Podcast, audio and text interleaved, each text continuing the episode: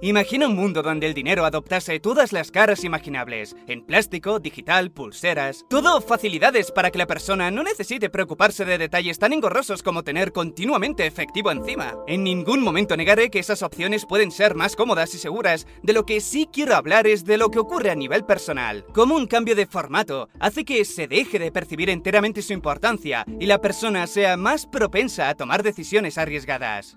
Hay ejemplos en todas partes. Empezaré con el que creo que es el más sencillo de entender, las fichas de los casinos. Todo el mundo las conoce, fichas de diferentes colores con numeraciones que pueden ir de 5 a 10.000 o más. Desde luego, las fichas de los casinos tienen su razón de ser. Dan seguridad por un lado. En principio debería desalentar a los ladrones, pero aun si insisten en querer robarlas, no servirá de nada. Cuando el ladrón salga con su botín, digamos fichas de 2.000 y 5.000, el casino solo tiene que decir, señores clientes, en 24 horas retiraremos las fichas de 2.000 5000, por favor, intercámbienlas cuanto antes. Haciendo eso, el ladronzuelo debería regresar en menos de 24 horas para intentar cobrarlas y si lo hace le pillarán, así que al día siguiente tendrá un montón de plástico sin ningún valor. Otra razón, las fichas son cómodas, se manejan con más rapidez, se cuentan las cantidades con más fluidez, todo ocurre a mayor velocidad en parte para que no te des cuenta de que estás lapidando tus ahorros. Además, a diferencia de los billetes pueden tener denominaciones altísimas, 5, 10, 25 mil, pero todas esas razones darían igual si no fuera por la última y la más importante, la psicológica. Por mucha seguridad y comodidad que den, si los casinos viesen que los clientes gastan más en metálico, las fichas desaparecerían de un día para otro. Lo otro se puede acomodar se pueden poner otras medidas de seguridad, se pueden poner contadores automáticos en las mesas o que en la entrada te separen el dinero, pero no se puede sustituir la percepción de una pieza de plástico, la representación de una cantidad de dinero que no ves. Con ellas ayudas a crear una pequeña barrera mental. Verás que la ficha representa cierta cantidad, pero no viendo esa cantidad en efectivo, te hace más atrevido a la hora de hacer una apuesta. Dicho de otro modo, no tienes las mismas conexiones psicológicas con las fichas que con los billetes. No les interesa que el cliente saque la billetera y empiece a contar billete tras billete, está viendo y tocando ese dinero, tiene tiempo de sobra para sentir su verdadero valor y hacer apuestas muy pequeñas o no hacerlas. En cambio, con una ficha de plástico necesitas menos de un segundo para empujarla al centro de la mesa y por probabilidad,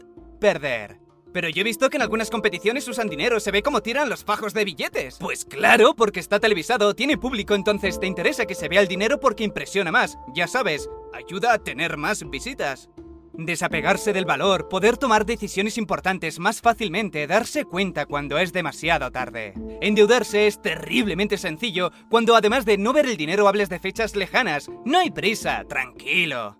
Ya lo pagarás. Quizá hayáis oído algo de la deuda estudiantil que sufre Estados Unidos. No son los únicos, pero sí los que llevan más años y los que en principio irá a peor. Veamos, la rueda empieza de este modo. Quizá con alguna petición previa o no, el gobierno ofrece ayudas a los estudiantes. Estos, contentos y agradecidos, toman esa ayuda y cursan los estudios que quieran. Esta primera parte es la buena, la del mundo distópico, porque tienes que ver qué ocurre a continuación. Ocurre que si el gobierno ofrece ayudas es precisamente para que más estudiantes puedan ir a la universidad. Cuando eso ocurra y las universidades de todo el país se den cuenta de la creciente demanda, aplicarán el principio básico de oferta y demanda. Más estudiantes que asientos tiene mi universidad, igual a subida de precios. La ayuda es estática, no aumenta con el aumento de los costes de la universidad, porque en el fondo no arreglaría nada, alcanzaría un gasto público desproporcionado. ¿Solución? Si hay alguna no la están poniendo en práctica. No puedes pedirle a las universidades públicas o privadas que no se ajusten al mercado actual. Al principio hubo una solución, hacer una buena selección de las personas que podían optar a esas ayudas, principalmente personas que pudieran pagarlas sin problemas. Pero como con el tiempo les pareció que en educación cualquiera tendría que tener opciones, más personas podían ser elegibles. No te preocupes, si no puedes pagarlo en 5, lo harás en 20 años. Gracias a ese movimiento se convirtió en una trampa para ratones. Te dan un poco, sí, pero el precio que tienes que pagar al final es exageradamente alto. Antes tenía sentido porque cubría como el 80% del gasto total, pero hoy por hoy no llega ni al 30%. Muchos saben que terminarán endeudándose, pero si quieren ir a la universidad, tienen que pasar por el aro. Hay algo de irónico también en que cuanto mayor sea la cantidad de escolares con titulación universitaria, menos valor tendrá ese título. Lo sabes cuando ves que a medida que aumentan jóvenes con títulos universitarios, mayor es la cantidad de esos estudiantes que terminan en un empleo mal pagado, lo cual entendemos que no tiene sentido. No planeas invertir años y miles de dólares para terminar en un puesto al que podrías haber optado desde el principio. Esto en el fondo no es del todo cierto, pero no por ello deja de ser un problema, me explico. Si cada vez hay más competencia incluso para los peores puestos, cogerán al mejor preparado, pero no deja de ser un problema porque las ganancias de ese puesto no van acordes a lo que costó la carrera. Siempre hablando de que termines la carrera, si no terminarás sin título y endeudado. Ahí es cuando comienza el verdadero problema para el estudiante. La mayoría planifica terminar en un buen puesto de trabajo y liquidar la deuda cuanto antes, pero cuando no pueden, la deuda les perseguirá durante años. No se arrepienten de tener el título, pero sí de no haberlo planificado mejor el gasto que supondría. Estamos hablando de que la deuda promedio por estudiante en Estados Unidos es de 30.000 dólares y de universidades públicas. ¿Cómo está el resto del mundo? Hay de todo. En Chile, por ejemplo, estudiar también es carísimo. No por nada empezaron las manifestaciones. Citaban que una carrera de odontología en un centro público valdría al cambio unos 46.000 euros. Ahora trata de pagar un alquiler, la comida, la deuda y ver que encima quieren subir el precio del transporte público. Llega un punto en que es una verdadera locura salir con tu título y tu deuda. Cierto que ese tema en concreto no se debe únicamente a los problemas asociados a los préstamos, pero en parte lo que les hace aceptar un préstamo, sabiendo que luego tendrán problemas para pagarlo, es la facilidad aparente con la que viene ese dinero. Aquellos que hayáis pedido un préstamo, recordad cuántas veces dijeron, no se preocupe. Es más, ¿cuántas veces lo he dicho yo hasta ahora? Pero como dije antes es solo un factor. Claro que la facilidad del préstamo junto con la verborrea bancaria de no preocuparse influye, pero para muchos de esos estudiantes es su única alternativa.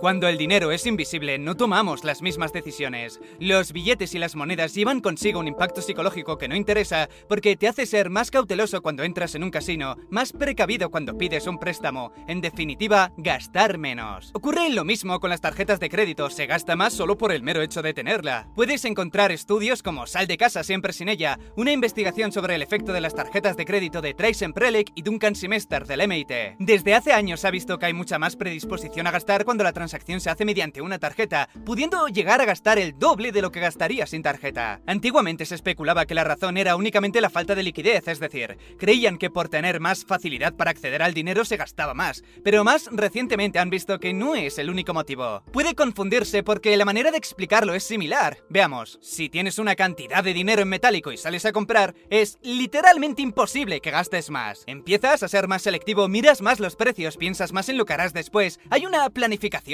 que deja de existir en cuanto sabes que tienes tarjeta. No es porque tengas más, es porque el dinero empieza a ser menos importante. No hace falta ser tan selectivo, mirar tanto los precios. Gracias a dejar de tener esa preocupación inmediata, todos tus sentidos se centran en el artículo en sí, en el beneficio de tenerlo y no en lo que te ha costado tenerlo. Se entiende que cada persona tiene literalmente límites diferentes, aunque hay casos en los que llegan a endeudarse solo con utilizar tarjetas. No pretendo abarcar ese terreno que tiene que ver más con problemas personales que con el efecto psicológico de la invisibilidad del dinero. Repito lo que dije antes con las fichas de los casinos, más cómodas y seguras, pero si los establecimientos viesen que los clientes gastan más cuando es en efectivo, sutil y silenciosamente dejarían de aceptar tarjetas. Por el contrario, en pocos años hemos pasado de preguntar si se puede pagar con tarjeta a escandalizarnos si nos dicen que no se puede. ¿Se puede hacer algo para gastar menos?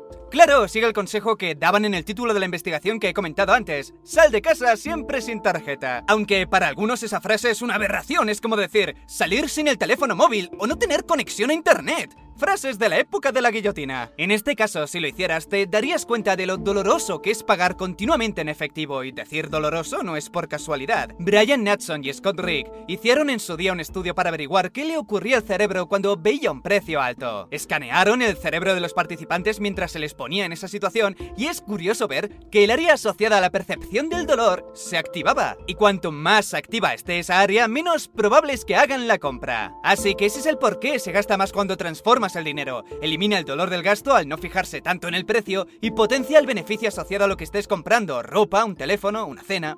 Los hoteles tienen su manera de hacer también. Al hacer que los gastos se carguen a la habitación no tienes que estar pagando por cada cosa que hagas. Te dejan la opción de pagarlo al momento, claro, pero adivina cuál es la opción más popular. Y no quiero dar a entender que es una manipulación dirigida a los clientes. Somos nosotros mismos quienes preferimos esa opción porque de esa manera disfrutas más a cambio de gastar más. La acumulación de un todo hace que sus partes más pequeñas parezcan menos importantes. Si tienes una factura de 440, supone solo el 10% del valor total. En lugar de valorar esos 40 por separado, se hace engañosamente en conjunto y parece menos. Al final, todos esos factores ayudan a crear esa sensación de dinero de Monopoly. Es más fácil gastar cuando el dinero es invisible.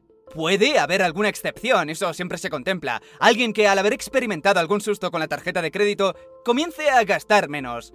Pero como digo, excepciones. Una forma divertida de terminar el vídeo es citar la descripción de las Magic Band de los parques Disney. Utilízala para ingresar a los parques, desbloquear tu habitación de hotel Disney Resort y comprar comida y mercadería. Además, tus Magic Band te dan acceso rápido a todas las experiencias que seleccionaste en línea, de manera que solo tienes que concentrarte en disfrutar de la diversión, con las personas que más te importan. No te preocupes, ya lo pagarás.